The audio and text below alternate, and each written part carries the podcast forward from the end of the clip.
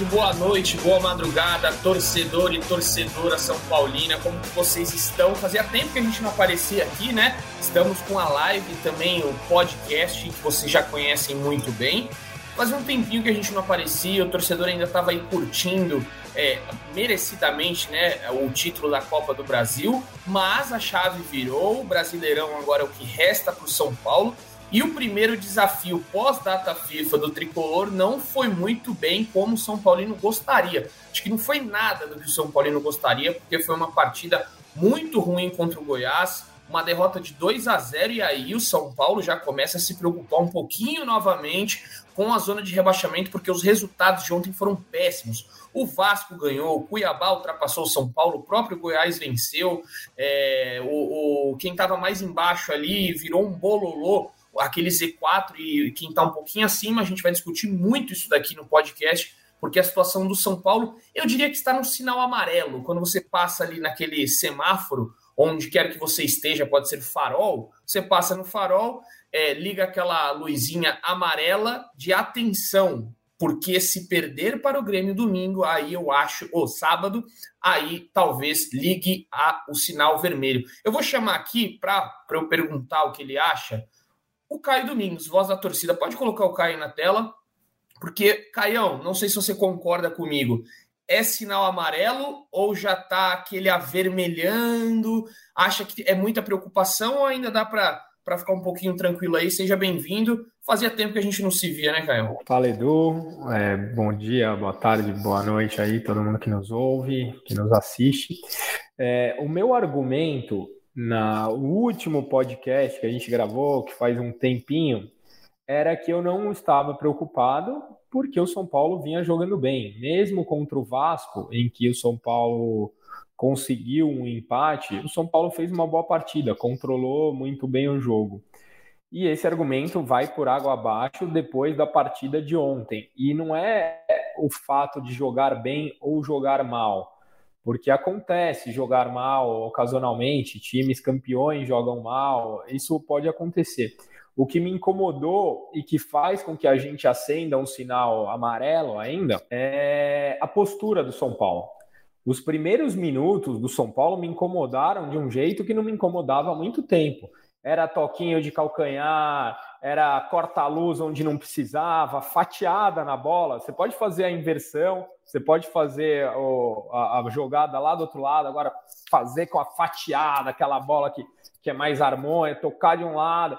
Cara, essa postura de São Paulo não dá, não dá. O São Paulo ainda né, não está de férias, o São Paulo tem muito o, o, o que fazer ainda nessa temporada. Eu defendia que estávamos praticamente de férias, mas depois do que eu vi ontem, eu começo a me preocupar. E o Dani, que grava o resenha comigo, ele fez um tweet brilhante. Ele falou: olha, no mundo real você bate a sua meta, você faz uma grande venda, no dia seguinte você já tem cobrança. No futebol tem que ser assim. São Paulo foi muito bem, foi campeão, somos eternamente gratos, mas o que se viu ontem não pode acontecer. Não pode acontecer. O São Paulo, a postura indolente, me incomodou muito o que eu vi do São Paulo. São Paulo já perdeu outros jogos no campeonato, mas perdeu jogando. Tem às vezes um pênalti, às vezes um erro individual. Agora, erros individuais, como os aconteceram ontem por é, soberba, por, por uma postura que não, não, não cabe no Campeonato Brasileiro. Espero que tenha sido a, a derrota para colocar a fagulha nos caras, porque me incomodou muito mais do que o resultado a forma como o São Paulo jogou ontem em Goiânia. É isso. E aí, para esse debate mais analítico, vou chamar aqui o José Edgar de Matos, que sabe como ninguém ali fazer essa leitura de, de campo, ele faz essa carinha, mas ele sabe, ele conhece da tática, conhece. E aí, Zé, o que você ontem a gente trabalhou na partida aqui de aqui da redação mesmo.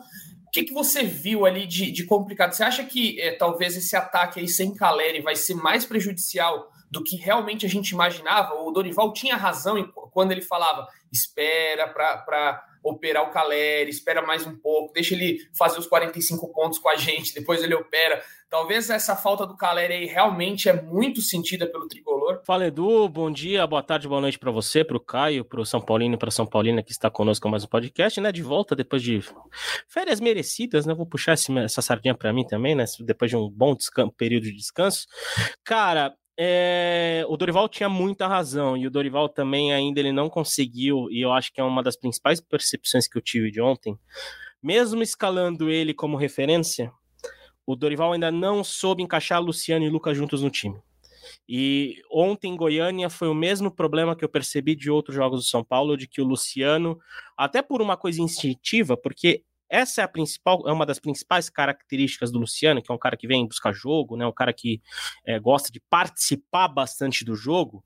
Ele é um cara que muitas vezes ocupa a mesma faixa de campo do Lucas, e isso também atrapalha o desempenho do Lucas, e atrapalha também o desempenho do Luciano. Então, você tendo dois caras ocupando a mesma faixa e, e tendo movimentações parecidas, o Luciano saindo do ataque e vindo para o meio campo e o Lucas partindo, deixa a equipe bem desorganizada nesse sentido. E esse é algo que talvez o Dorival tenha que encontrar a melhor solução.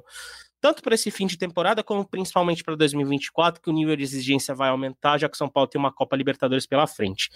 Mas o, o, time do São Paulo estava muito encaixado também jogando em torno do Caleri nesse sentido. O Caleri é o cara que muitas vezes aliviava a, a saída de bola do São Paulo com o Beraldo é, dando lançamento longo para ele segurar, esperar o ataque. O Caleri é o cara que incomodava todo o tempo o zagueiro. O Caleri é o cara que finalizava jogadas, que participava das jogadas de uma maneira de um, de um famoso centroavante mais clássico, né, que é uma característica que ele tem. E o São Paulo não tem esse jogador com as mesmas características e principalmente com a mesma eficiência que o Caleri estava apresentando, né? com esse jogo do Dorival Júnior. Então, o Dorival tinha total razão, Edu, em, em ter essa parcimônia em relação ao Caleri. Só que a gente também tem que levar em consideração que o Caleri estava com um problema grave no tornozelo há pelo menos seis meses, e talvez se postergasse mais essa cirurgia poderia piorar a situação do Caleri para 2024. Então é uma, é uma situação complicada. O Dorival tinha razão, só que agora o Dorival, diante de um problema físico que transcende a situação né, das quatro linhas, o Dorival tem que encontrar essa solução. Ele tem jogadores para isso, para amenizar essa dor. O Luciano talvez fosse o nome mais indicado para ser centroavante por ser um cara tão representativo no elenco. Mas aí vai do Dorival no dia a dia conseguir trabalhar para Luciano e Lucas não baterem cabeça, tanta cabeça quanto foi no jogo em Goiânia e como foram em outras oportunidades que os dois jogaram juntos. E teve, e teve tempo para isso, né, Zé? São Paulo ficou sem jogar 11, jogos, 11 dias e o Caleri operou no começo da data FIFA. Então, assim, a gente é. teve 10 dias para preparar o time sem o Caleri e não funcionou. Eu, eu também vejo responsabilidade do Dorival na escalação, sim. Se o time não funciona sem referência, põe o Erisson. Põe o Erisson, ué, vamos testar. Com o Luciano, no jogo contra o Vasco, a gente já tinha visto que o time não funciona sem a referência. É, vai ser o desafio do Dorival, né? O São Paulo que tem pela frente o Grêmio. É, no sábado não vai ter o Caio Paulista, então muito provavelmente o Wellington joga. E aí tem o retorno do Rames. A gente espera que o Rames seja titular merece essa vaga já, Caio? Onde você colocaria ele? Tem essa discussão, né? No lugar ali do Luciano, como falso 9, igual ele fez contra o Vasco, ou o Rato já brigado aí pelo gol contra o Corinthians, mas Rato, valeu, pega um banquinho aí que você tá merecendo. Onde você colocaria o Rames? Eu colocaria no lugar do Rato. Eu acho que o Rato faz um papel tático importante para o Dorival ali, na marcação pelo lado direito, na, na, na dobra, para a gente poder deixar o Caio mais solto. Mas o, o, o Rames faltou no jogo de ontem. Ontem o São Paulo não conseguia infiltrar, o São Paulo ficava trabalhando aquela bola chata. Para mim, esse é o tipo de jogo mais irritante de se assistir, seja o time que você torce, sabe? Aquele jogo que a bola fica circulando atrás, não tem profundidade, é um jogo chatíssimo. São Paulo e chegou o... a ter 70% de posse de bola nesse momento do jogo, cara. Pois é, e nenhum chute a gol, grande porcaria, ah. sabe? É, o, que para mim o, o Rames ontem seria muito útil, porque ele tem essa infiltração. Eu até acho que o Gabi poderia ter entrado um pouco antes, apesar que ele entrou muito mal na partida, porque o Gabi também tem esse passe em profundidade. Então, Acho que hoje, Edu, respondendo sua pergunta, eu colocaria no lugar do Rato. Tá com o Caio, Zé? Tô com o Caio. Tô com o Caio, até porque, é... embora o Rato seja fundamental, inclusive, para manter um equilíbrio né, defensivo de São Paulo, São Paulo agora é uma equipe que precisa superar o próprio patamar que ela atingiu né, depois de ser campeão da Copa do Brasil. Então precisa ter os melhores em campo e, e encaixar os melhores né, na formação. E o Rames, é, não, não sei qual, se os São Paulinos assistiram, O Ramos fez uma data FIFA muito boa, principalmente no jogo contra o Uruguai. O Ramos fez um belo jogo contra o Uruguai, foi inclusive o melhor em campo. É, foi elogiado pelo Marcelo Bielsa, né? Depois da entrevista coletiva, o Bielsa se mostrou surpreso com o ritmo que o Ramos estava, com a forma física que o Ramos apresentou, com, né, com, com a qualidade de jogo que o Ramos te, apresentou naquele jogo. Então, o, o Rames é, talvez seja a, a, próxima missão do Dorival Júnior, porque você não pode ter um jogador dessa categoria é, e não utilizá-lo mais do que ele vem utilizando. E eu acho que o Rames tem espaço nesse time agora para essa reta de final, até para já fazer um projeto 24, que a gente sabe, o São Paulo, né, essa derrota aproximou o São Paulo da zona de rebaixamento, mas convenhamos, principalmente pelo desempenho no Morumbi, é, o São Paulo não vai brigar contra o rebaixamento. Eu, eu só posso, é, posso até, até aparecer no print lá na frente, mas eu, eu, eu falo, acho que com, com, com a sensação de que acompanhou o, o, time nos últimos meses. São Paulo não vai brigar para cair. São Paulo vai fazer a, principalmente a missão de, de, de, lição de casa dentro do Morumbi, e eu acho que precisa do Rames para isso. E, não, não vejo uma melhor forma de encaixar o time do que colocar o Rames na função que o Lucas tem feito e jogar o Lucas para uma das funções que ele melhor fez, que é jogando aberto pela direita. O Lucas, é, é, eu não sei se vocês vão concordar comigo, teve o auge naquela partida contra o São Paulo, contra o Corinthians, né, que ele foi o melhor em campo e foi talvez o grande protagonista daquela classificação para a decisão da Copa do Brasil. Mas em muitos jogos a gente vê o Lucas sendo sacrificado jogando é, nesse, nesse, em meio aos volantes, né, tendo muito contato físico. Então eu quero ver o Lucas um pouco mais na dele atuando aberto, impondo velocidade, tendo campo, infiltrando da, do, da, da ponta para o meio. E eu quero ver um pouco mais desse Lucas nessa reta final de brasileiro. E eu acho que é um jogo que encaixa com o jogo do Rames. E o Rames é, tá mais acostumado a jogar nessa zona mais central do campo, buscar os espaços, se aproximar dos jogadores. O Rames tem um chute fora da área também muito, muito importante. Então eu vejo que o Rato, nesse sentido, perde espaço. E eu acho que o Luciano também vai acabar perdendo um pouco de espaço por esse encaixe de time porque o Luciano é muito importante, o Luciano tem a idolatria de alguns torcedores, o Luciano é um cara muito representativo dentro do elenco, mas o Rames, o Rames Rodrigues é mais jogador de bola que o, que o, que o Luciano. Acho que isso é inegável, mesmo né, com o Rames ainda né, tendo é, a melhor, encontrando a melhor forma física e tudo mais. Então, nas melhores condições, não tem como o, o Dorival preterir o Rames Rodrigues pelo Luciano, apesar de toda a história que o Luciano vem carregando. E, e, e para jogar Rames e Lucas, eu acho que tem que ter uma referência. E aí, é, eu acho que vai abrir espaço para o Erisson ter uma sequência. O Erisson teve alguns bons momentos no segundo tempo, embora é difícil a gente elogiar qualquer jogador de São Paulo. Acho que talvez o Beraldo, né? Se não fosse o Beraldo, o placar poderia ter sido até pior. Em um, pelo menos uns dois lances ali que ele recuperou e, e impediu finalizações. Mas eu vejo que o Rato acaba perdendo espaço para encaixar essa melhor versão do Rames e do Lucas. Eu quero, eu tô muito curioso para ver os dois jogando juntos, com o Lucas mais aberto e o Rames centralizado. E eu acho que agora, a hora é agora, porque o Rames deu respostas muito boas na data FIFA. Ô, Zé, você falou que o, o Rames é muito mais jogador que o Luciano, e você perguntou se os São Paulinos assistiram. Eu assisti o jogo, e o Rames que eu vi contra o Uruguai é top 3 do campeonato. É, é, inclusive até o Bielsa, né? A gente vai é, soltou umas aspas aí na semana passada, dizendo que se impressionou com a forma física, com a com a disposição, falou que voltou a ser o Rames que ele viu um dia. E o jornal Marca da Espanha também acabou fazendo um texto aí exaltando essa, essa versatilidade do Rames. Então, chegou a hora. É, eu falei, até brinquei hoje com o Léo, né? Que a gente vai fez uma matéria aí para amanhã. O Léo escreveu uma matéria para amanhã sobre o Rames. E ele falou, pô, tem, é meio estranho, né? O Rames não, não jogar. Eu falei, pô, porque naquela época tava aquela time que tá ganhando não se mexe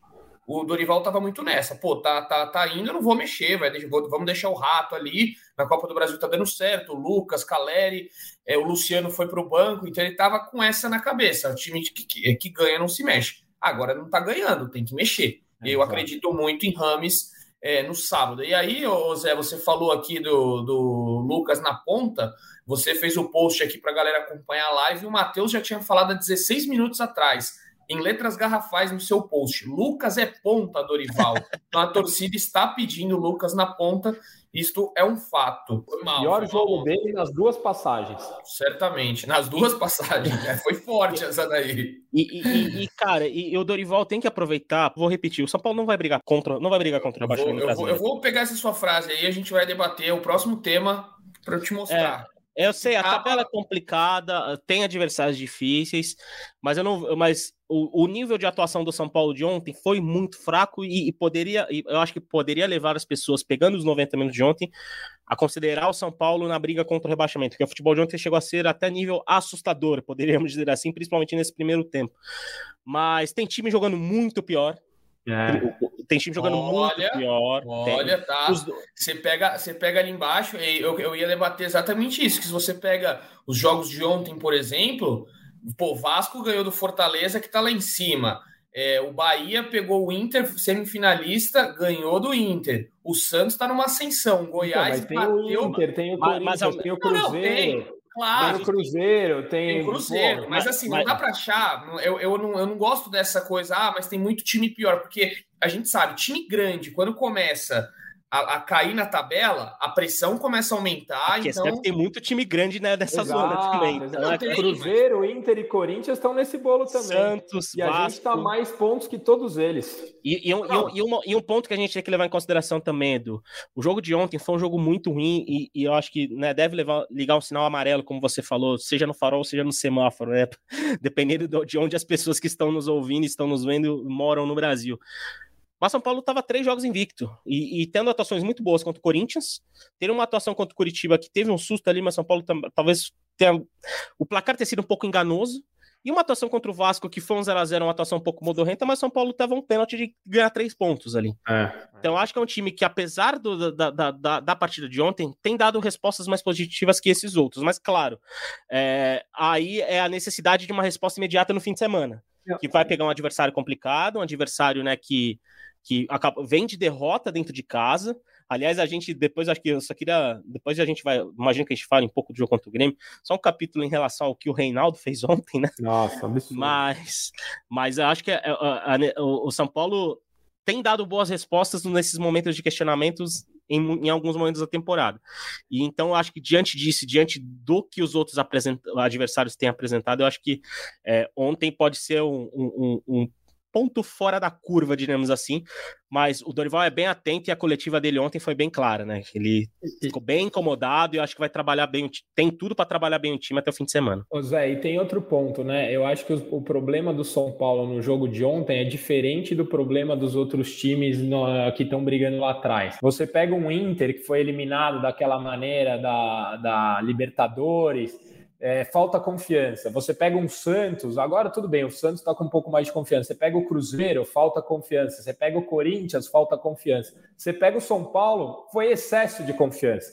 Era querendo dar toque, o Luciano querendo tocar de primeira. A cabeça dos times está diferente. Então, acho que o São Paulo precisa que... pôr um pouquinho mais o pé no chão, e se colocar o pé no chão, tende a, a, a recuperar mesmo tendo os adversários difíceis, eu acho que a tabela do São Paulo é a mais difícil, mas eu acho que colocando a cabeça no lugar, o São Paulo joga de igual para igual ou melhor que 70% dos adversários que a gente vai jogar.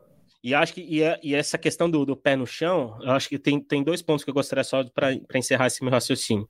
Acho que o lance do gol do Alisson mostra um pouco dessa questão da confiança, porque o Alisson tentou fazer um drible ali, o próprio Alisson admitiu. Ele tentou driblar o jogador, né, para abrir a jogada no Caio Paulista.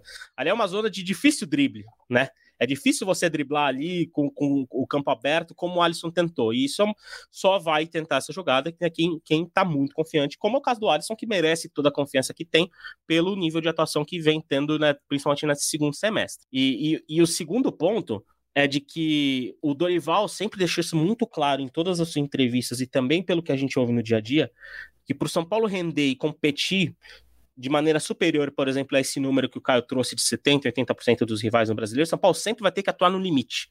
Porque o, o, o, é. o São Paulo e o, e o São Paulo ontem atuou muito longe desse limite. Então, é, é, é, acho que foi um resultado que pode ser Óbvio, o torcedor pode até ficar chateado comigo, mas pode ser aquele resultado que vá ser positivo para as próximas semanas, porque pode devolver um pouco a equipe para o prumo, para o nível de concentração que estava tendo, para o nível de atuação, para se apegar mais a questões técnicas. Ser, ó, por exemplo, o Alisson tentou driblar numa zona muito perigosa. Então, acho que o, o, o, sinal amarelo, como o Edu bem colocou, pode ser muito importante para essas próximas rodadas, até porque vai, vão ser jogos mais competitivos do que encarar o Goiás, né? É, fora de casa, embora o Goiás também tenha que ter a sua atuação muito elogiada, porque o Goiás, o Goiás vem também numa evolução no campeonato, né, com, com, com o treinador português, com o Armando Evangelista. É um time muito bem armado defensivamente, isso a gente viu muito, um time que se fecha muito bem, ele tem um bom contra-ataque, né, e apresentou isso contra o São Paulo, mas é um time com qualidade técnica muito inferior aos rivais que São Paulo vai ter pela frente agora. Ô, Zé, e não é só importante esse jogo para as próximas rodadas, não, cara. Ele é importante para a próxima temporada.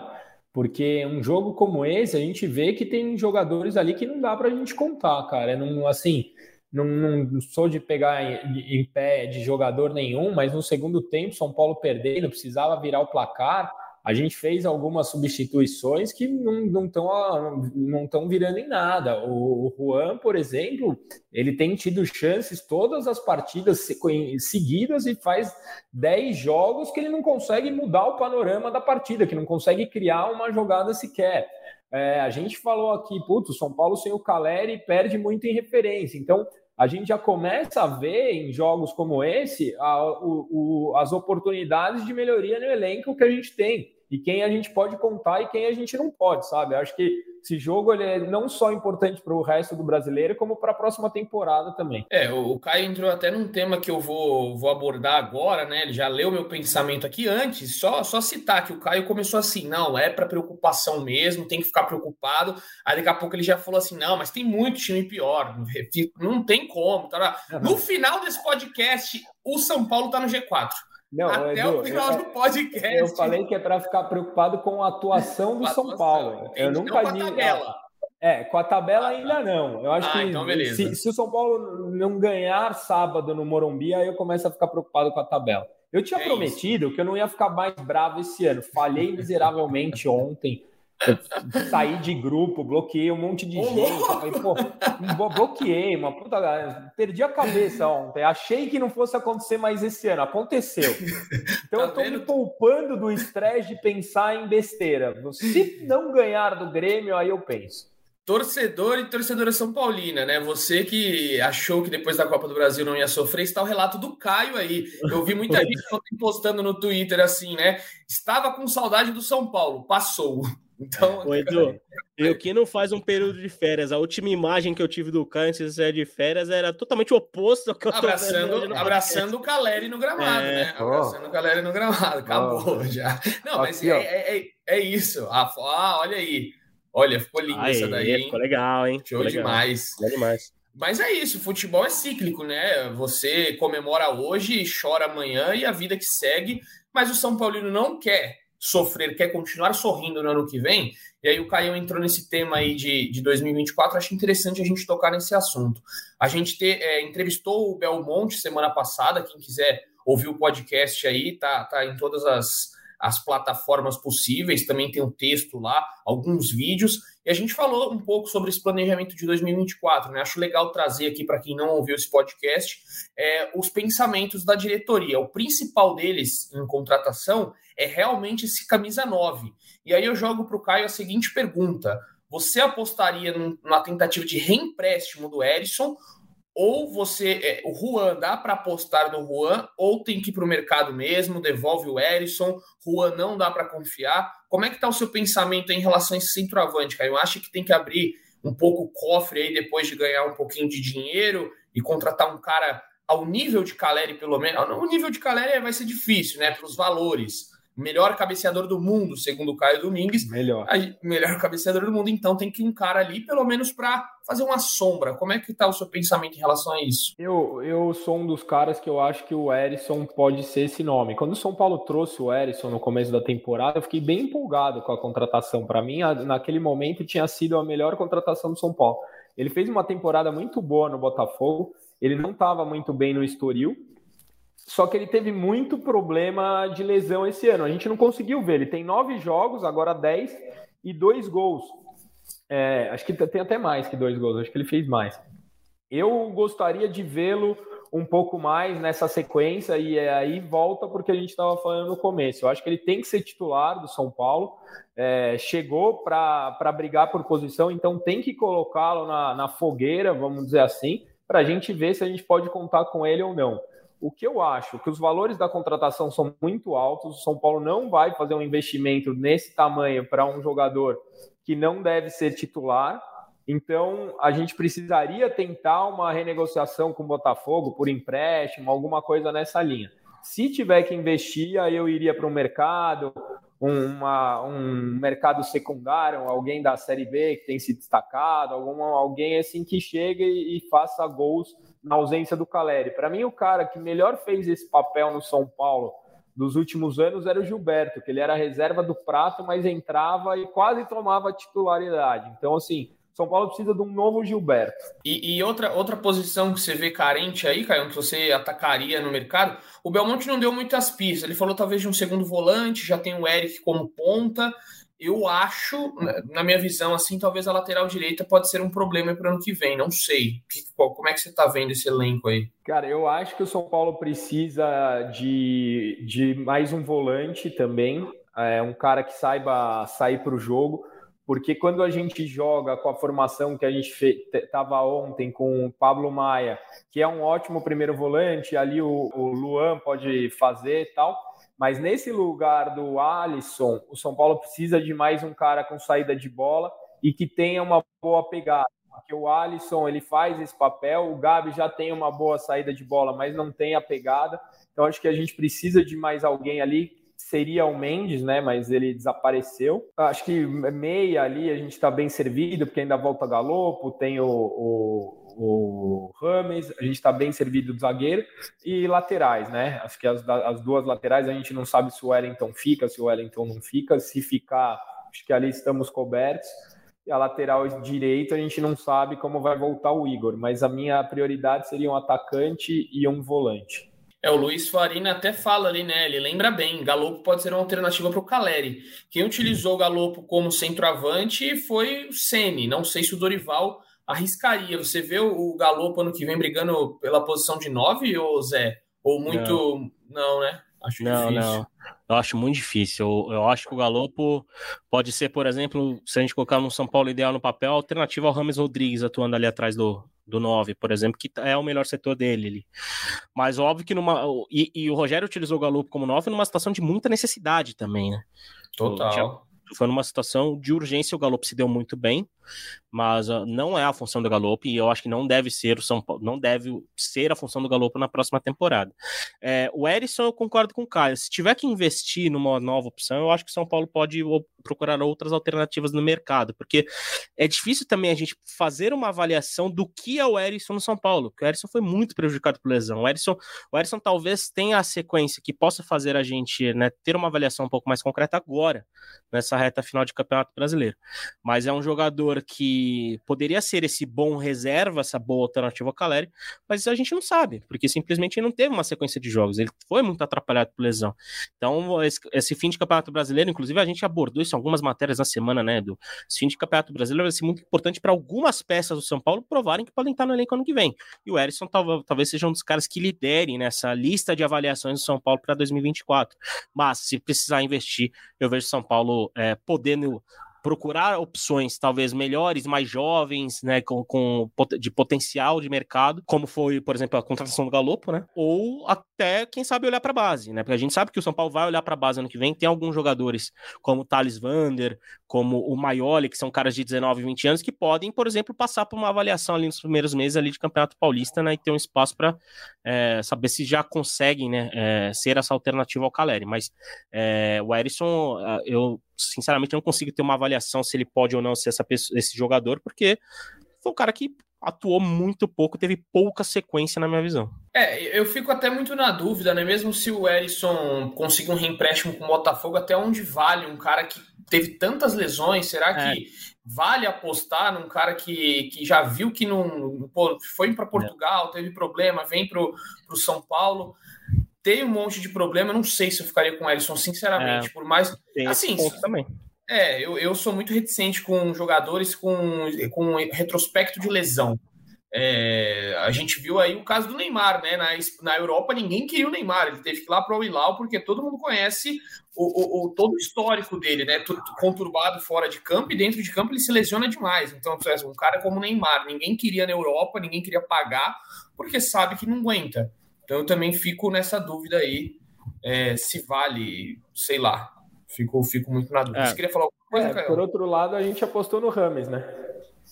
É, exatamente. Exatamente, um cara que teve muito histórico de lesão. Isso daí é um, é um fato, são apostas. Segundo, pelo que a gente teve até um, um, caso aí que repercutiu bem, né? Que foi a aspa do Belmonte falando do Moneyball, que é buscar jogadores pelas estatísticas. Muito jogador, muitos, muitos torcedores falaram: ah, é, depois contratou 33 jogadores, aí o Moneyball é, é, funciona, né? E tem isso, é aposta, futebol é aposta. Então, assim, o São Paulo apostou em 33 jogadores para nesse ano acertar em algumas peças ali. Essa colocação dele tem muita discussão. Mas melhoramos, saímos dos trapalhões para o Moneyball, tá? É, é evolução.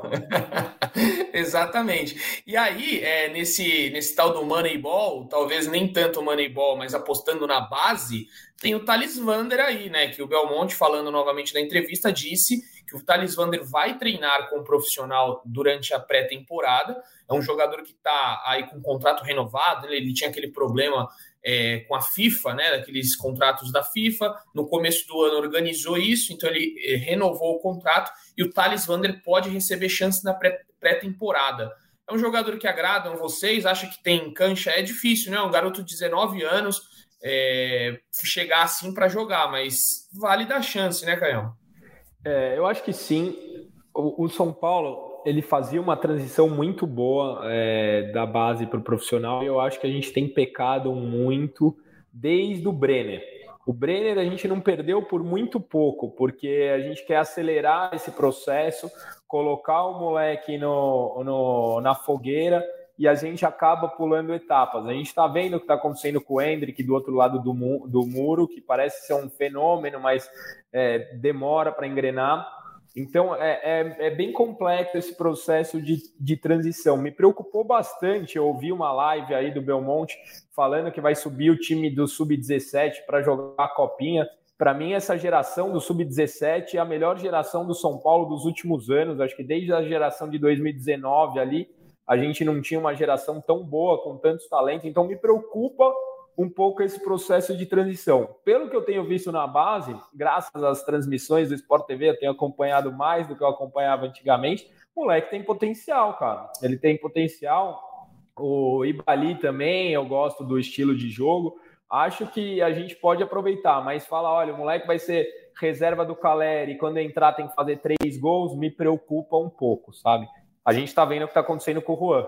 Ah, é, sim, sem dúvida. O Juan sofrendo muito aí, tinha muita expectativa em cima do Juan e até agora não não correspondeu. E você falou do Sub-17 aí, a gente fez até uma matéria bacana aí mostrando é, o Rian Francisco, William Gomes, é, jogadores aí, o próprio camisa 10, Ferreira, não, é Ferreira, né? Ferreira. Ferreira. O Ferreira também, bom de bola. bom. O goleiro, cara, tem um time é muito Caio. promissor muito Caio promissor. né? É, o Caio, o Caio, o último Caio que subiu, o, o, o Caio. Caiobinha. É, Caiobinha ainda não conseguiu voltar, quem sabe, ganha chance ali, desceu para o sub-20 de novo, não voltou nunca mais. É. é um jogador aí rápido pelas pontas, que quem sabe, inclusive o Neverton, né? O Neverton fez o seu primeiro gol ontem pelo Shakhtar, mas no amistoso, então fica aí o registro do é. Neverton, que também era um jogador promissor aí da base.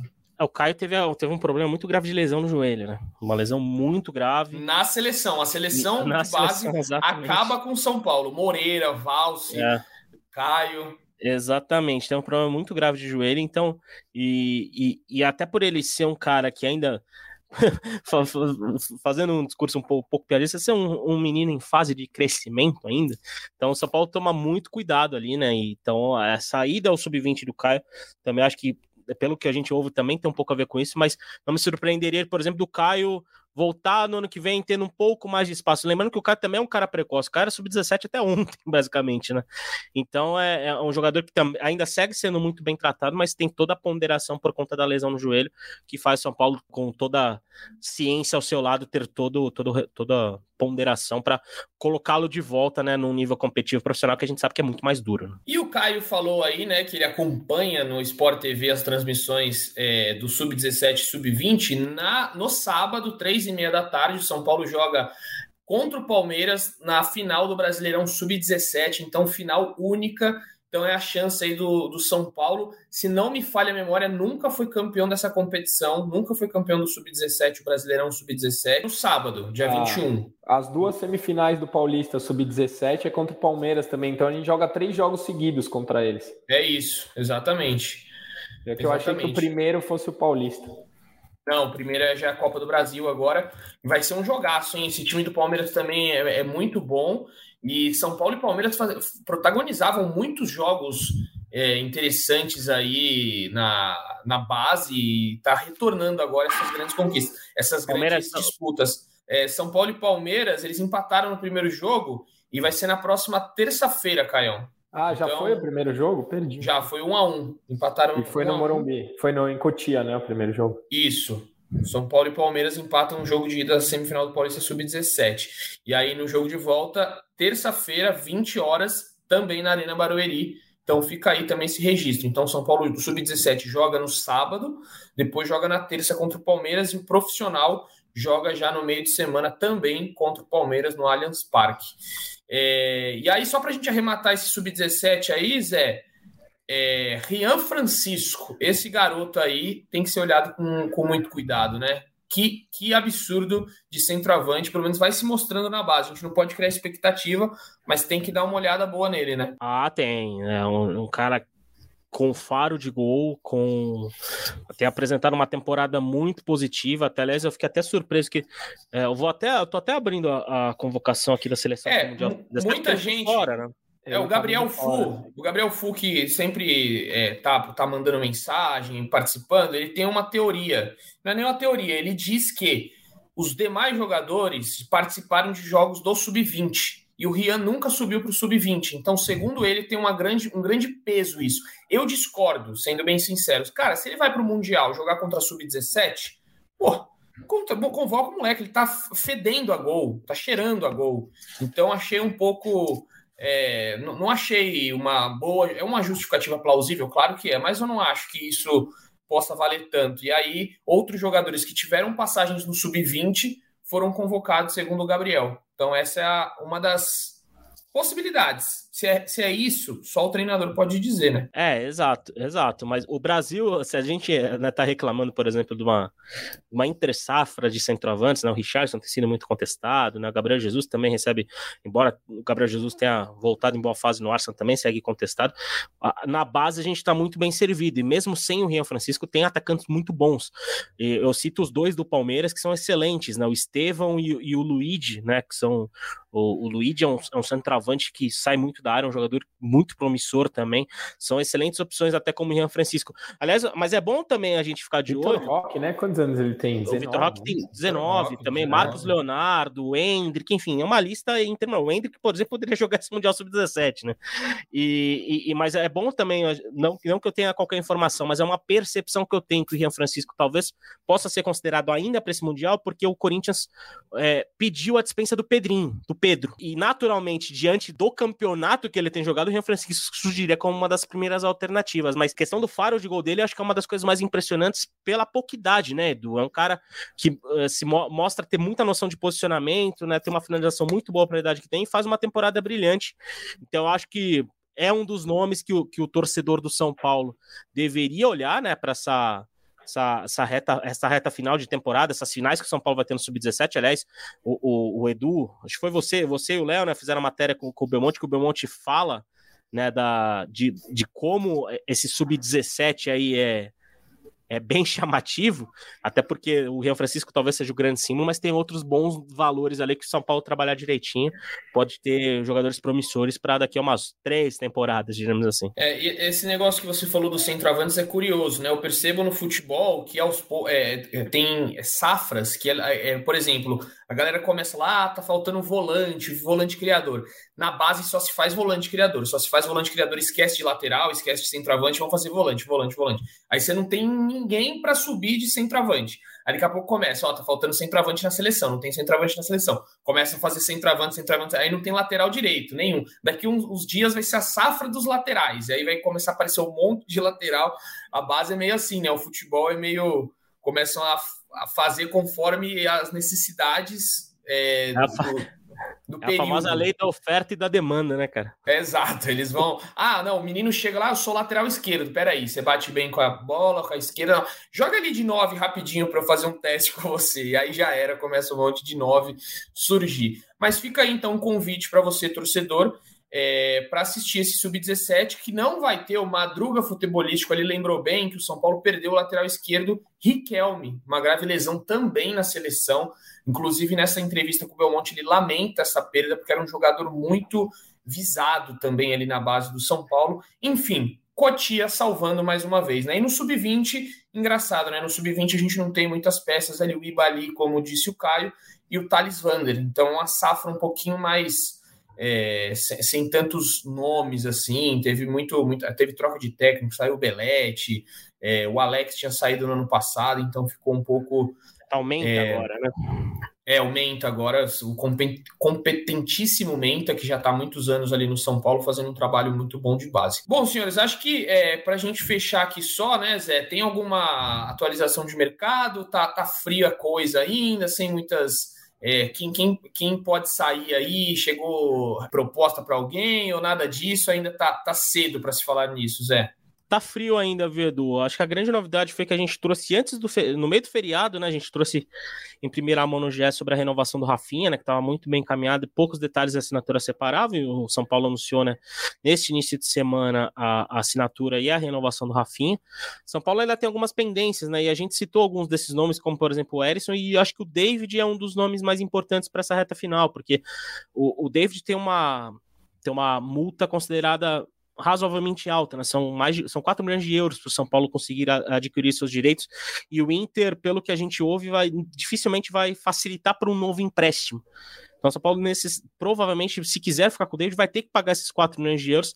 Mas a gente sabe que o São Paulo, nesses empréstimos de compra, diremos assim, há algumas prioridades antes do David. A principal é o Caio Paulista, que o São Paulo se comprometeu a comprá-lo. São Paulo vai comprar o Paulista, pagar 17 milhões de reais no fim do ano para o Fluminense para mantê-lo no elenco para 2024.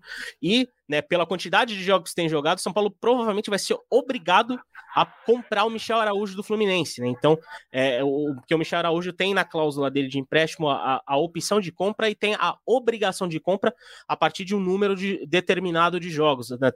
Eu até convido o leitor, o, né, o espectador aqui, o São Paulino, São Paulina, para bate um Google Michel Araújo, GE, contrato, que você vai encontrar lá matéria detalhadinha sobre isso. Então, é, tem muitas prioridades na frente do David e, e, então o David é um jogador que a gente né, tem que observar. E, do, e outros dois nomes também são, estão sob avaliação. Né? Eu conversei com algumas pessoas lá de São Paulo, todas dizem que é muito cedo ainda, por exemplo, para fazer uma avaliação sobre a permanência do Alexandre Pato para a próxima temporada. Né? O Pato é, jogou muito pouco, também tem uma.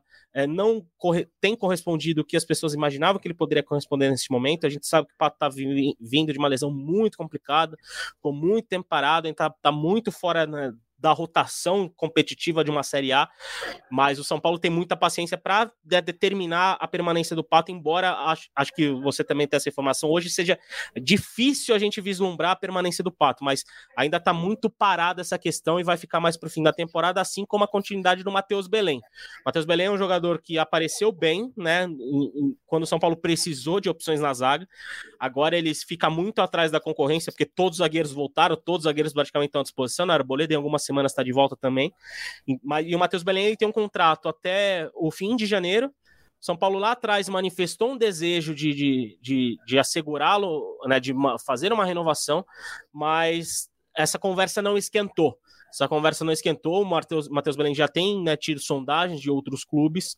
E o São Paulo, embora tenha manifestado lá atrás esse desejo de, de permanecer com, com ele para para as próximas temporadas, né? Ainda não exerceu essa, essa conversa e também é um papo que vai ficar para daqui a algum tempo. Lembrando que o Matheus Belém, por ter contrato até o fim de janeiro, já pode assinar um pré-acordo com outro time.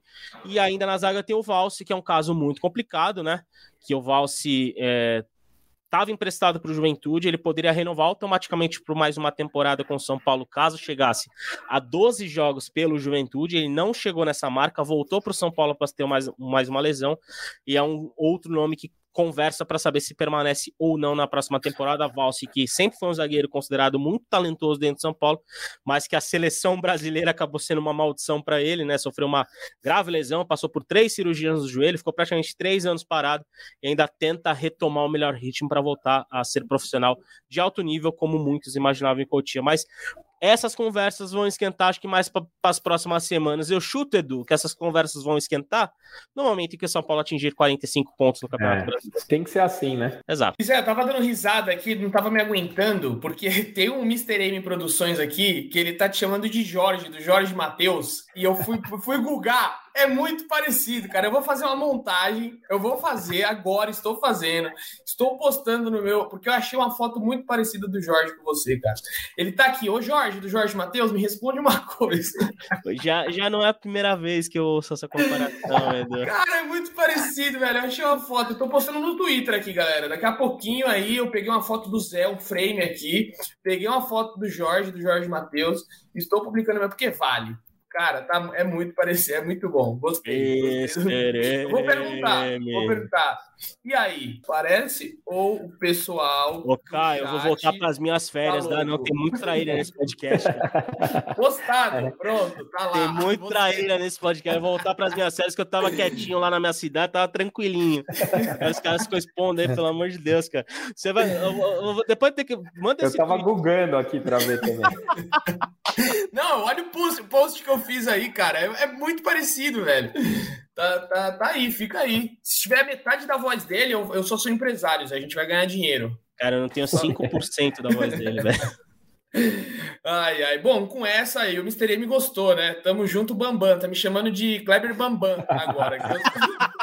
Valeu, Mr. M. Não, não deixa sozinho nessa, cara. Ai, sensacional. Enfim, com este clima, com esse alto astral, né? O Caio espera que sábado saia do Morumbi com esse alto astral também. Deixa aí seu recado final, Caio. Obrigado aí pela presença. No final de semana que vem, ou talvez, creio eu, na semana que vem, estamos de volta aí com o podcast. Bom, apesar das trairagens, é sempre um prazer gravar com você. Eu vou, eu vou achar quem, quem você é parecido aqui também, para fazer uma graça. Posso falar chove, eu gravo no resenha, os caras mandam uns 10. Cada, cada dia eu sou um diferente. Tem uns que até eu acho que eu sou mesmo. É. Mas acho que o torcedor São Paulino merece um fim de ano tranquilo, a gente merece e espero que comece essa caminhada no sábado. Valeu, amigos. Valeu, Caião. Tenha uma ótima, um ótimo fim de semana e uma, um ótimo final de semana para você. Voltamos aí na semana que vem. Zé, obrigado pela participação e pelas atualizações aí de mercado que você falou, não, ainda tá frio. E ó, ele destrinchou aí então para torcedor. Tá frio, mas tá, tá frio, tá frio, tá frio. Tá frio é. a, gente sabe bem que quando começa a esquentar aí é problema, mas uh, por enquanto a gente, né, tá, tá, ainda vai demorar. Deixa o São Paulo fazer 45 pontos, sei lá, em, acho que em algumas semanas isso vai acontecer e aí provavelmente teremos mais novidades, mas a grande notícia óbvia é o fico do Rafinha, a renovação por mais uma temporada. Muito bem, amigos, então obrigado você ouvinte que nos acompanhou aqui até o final. Obrigado quem participou aqui nos comentários. Mr. M Produções aí pela é, por essa grande, por esse grande feito que você fez de comparar Zé a Jorge do Jorge Matheus, porque a votação está lá no meu Twitter, eu postei, a galera já está comentando. Uns já falaram que tem traços sim parecidos, outros falaram que lembra.